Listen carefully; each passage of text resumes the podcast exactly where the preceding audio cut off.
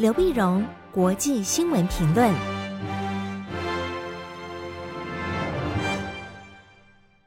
各位听众朋友，大家好，我是台北东吴大学政治系教授刘碧荣。今天为您回顾上礼拜重要的国际新闻呢。第一个，我们先看乌克兰啊。乌克兰除了我们关心俄乌战争之外呢，其实我们也非常看到乌克兰的内政。因为乌克兰过去呢，经常为人所诟病的，就是他的嗯政治不清明，而且贪腐的事情非常严重，很多经济啊，所以寡头所垄断啊。那国际上呢，那也因为这些原因，其实其实让乌克兰进不了欧盟。那么在上礼拜六，九月二号的时候呢，乌克兰政府以反贪腐为名啊，逮捕了一个亿万富翁科罗摩伊斯基。这克罗姆伊斯基呢，那么说他涉嫌诈骗呢、洗钱呢、对吧？这样关了两，呃，关起来两个月来进行调查。那为什么特别重视克罗姆伊斯基呢？因为克罗姆伊斯基是乌克兰非常知名的银行家，他底下有媒体，他掌握了能源业的这个寡头哈。更重要的是，他是乌克兰总统泽伦斯基的金主。金主，我们晓得泽伦斯基是演员出身的。过去，过去他他的这个拍的这个影集啊，嗯，就是在呃这个金主啊，嗯，克罗摩伊斯基他旗下的电视台播放。那竞选总统的时候呢，后面出钱的当然也是克罗摩伊斯基。啊，所以他当然就觉得，嗯，总统的这个当上来，这个钱都是我出的，但有恃无恐，当然行为也更为嚣张啊。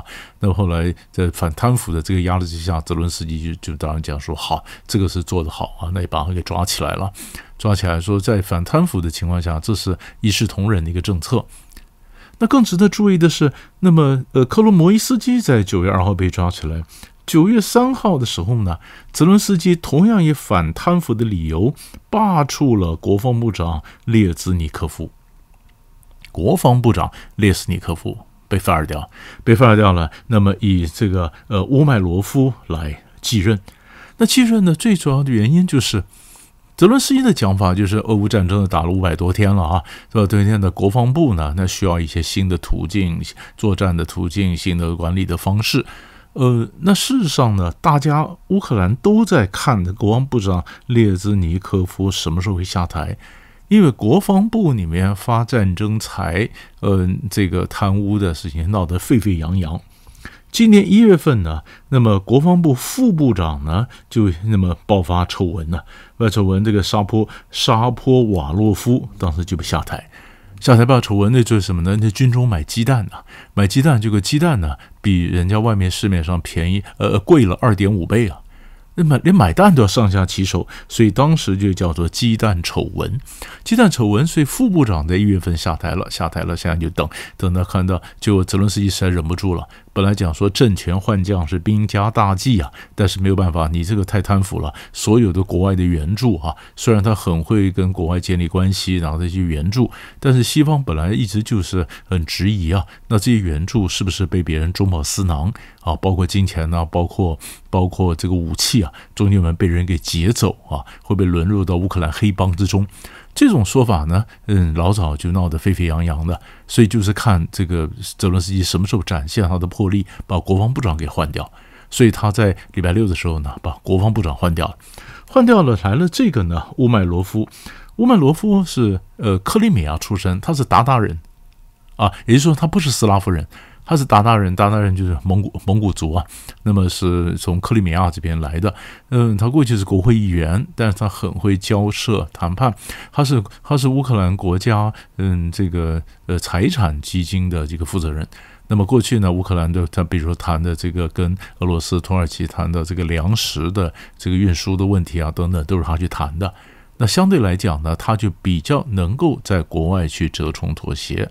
啊，那这样的一个人，那么担任新的国防部长，那么会有对乌克兰的战事以及乌克兰跟国际上的这个观感啊，乌克兰在国际上的各种交涉会什么什么影响？那这个当然也很值得我们去关注啊。这种反贪，一个大的呃寡头，一个国防部长，那么相继落马，这是上礼拜我们关心乌克兰的这个新闻。第二大块的新闻呢，我们看教宗。啊，我们过去比较少关心教宗，但是教宗这个行程啊，最近的亚洲这个行程就很值得关注。那在九月一号的时候呢，教宗到蒙古访问三天，啊，到乌兰巴托。到蒙古访问三天，这就很有意思了，因为蒙古人口本来就少，蒙古你想，它基本上喇嘛教啊，天主教徒非常少啊，一千四百到一千五百左右的天主教徒啊，那才一千多人的天主教徒，呃，值得教宗跑这一趟吗？那当然，你说这当然不分人数大小，当然更大，这有政治目的嘛。那教宗呢，这次到蒙古去，他的飞机是经过中国大陆的领空。那中国大陆领空巡历啊，那么他在经经过领空的时候，给习近平拍了电报，他说呢，我一定为贵国的福祉祈祷啊，为你们所有的人呼求团结和和平的神圣祝福啊。那当然，他到了到了呃乌兰巴托，见了蒙古呃这些政要啊，那准备在乌兰巴托举行草原的这个弥撒。那举行弥撒的时候呢，亚洲各国的这个天主教徒啊，那当然这个主教嘛，统统跑去乌兰巴托去，蛮蛮少有的情况。那中国大陆也有一些天主教徒呢，但也跑到了乌兰巴托。那么更重要的是，教宗把握的机会跟香港的这个呃枢机主教。跟香港的主教呢见面，然后并且讲话，讲话呢，他的发表讲话呢，表示呼吁中国的这个天主教徒啊，你做个好的天主教徒，呃，做个好的公民。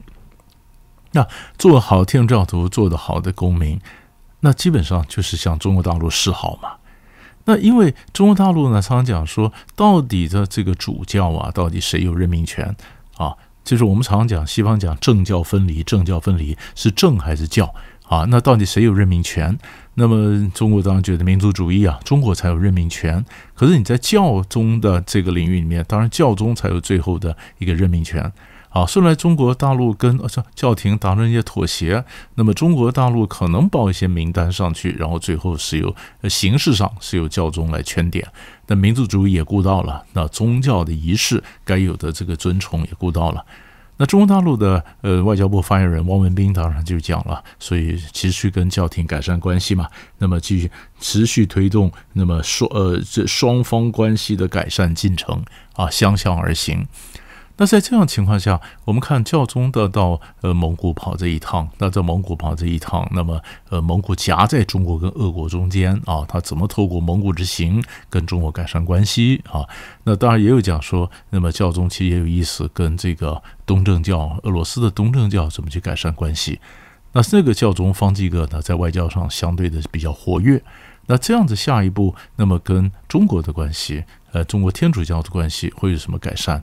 啊，会什么转化这个呃中泛之间的这个邦交的这个发展，所以这值得我们去关注。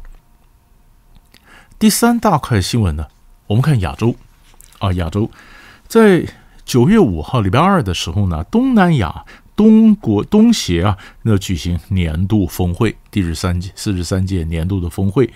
那九月五号东协举行峰会呢，在礼那么在礼拜二到礼拜四在雅加达举行。那基本上他讨论的东西呢，嗯，当然是讨论的，呃，预计要讨论缅甸的问题了。但还有一个呢，当然就是中国大陆刚公布的新版的国家地图。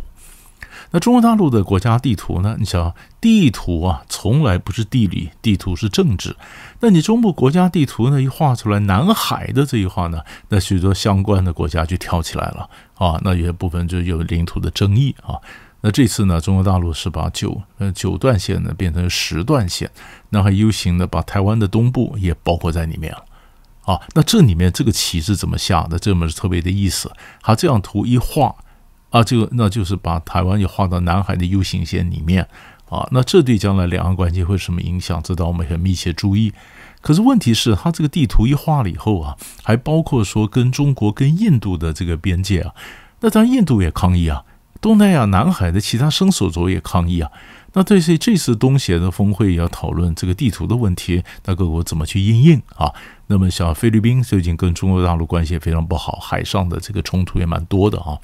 那一种说法就是，如果光是讲地图引起周边国家的这个这个抗议啊，所以后来也这可能也是真的是原因之一。就习近平就决定了九月份不参加这个在印度新德里举行的 G 二零的。峰会啊，派李强去，派李强去，但拜登就表示蛮失望了。本来以为那边可以有机会见面，但是没有见面。但是东协国家嗯也关心，所以他们这次东协的峰会讨论这个。那讨论这个呢，还会讨论到绿色的基础建设啦，供应链的韧性啊，啊，粮食安全啊，数字经济啊，啊，到到时候我们看看下礼拜看他开出来的结果是怎么样。但是更重要的是，除了东协国家紧张之外，我们就看东协里面，我们看菲律宾跟美国的关系比较近啊。过去菲律宾呢，它基本上是这马可仕小马可仕上来那，亲美但不必反中。可是最近的中菲关系越来越紧张，所以菲律宾跟美国的军事关系越来越好，然后进行各种的正在进行海上的演习。那更重要是越南，越南。我们就看到李显龙八月二十七号的时候呢，到河内访问三天。到访问三天，越南现在炙手可热，大家都要抓越南了。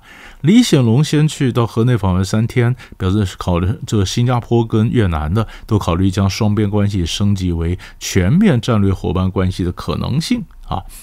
那么就在这个李显龙走了之后，越南呃参加东协这个峰会的时候呢，美国这边又公布九月十号的时候，拜登也要去越南，啊，那越南当然讨论的，当然拜登想要把美美越的关系提升到最高的层级，那么包括讨论到军，可能讨论军需啊，这个武器供给啊，半导体啊，能源呢、啊。啊，包括了液化天然气啦、海上风电呢。那如果美国跟越南共同开发海上的风电、海上的在海底的这个这个天然气，那会不会跟中国的南海的问题有碰撞呢？啊，所以这个是可以看的。但是如果你更放大来看呢，那么今年美国在亚洲的外交布局相当积极，包括美日韩的峰会，包括印度莫迪总理的访美，以及即将到来的拜登到越南。这是一连串的越美国在亚洲的布局，所以东南亚现在开始，今年这新闻开始比较热啊。一个就是看东协本身的这个峰会，一个看峰会之外的两两双边啊，以及峰会前后的美国在东南亚的布局。所以这个新闻会走个一两个礼拜，但是都很值得我们去关注。所以大概上个礼拜呢，三大块新闻就为你整理到这里，我们下礼拜再见。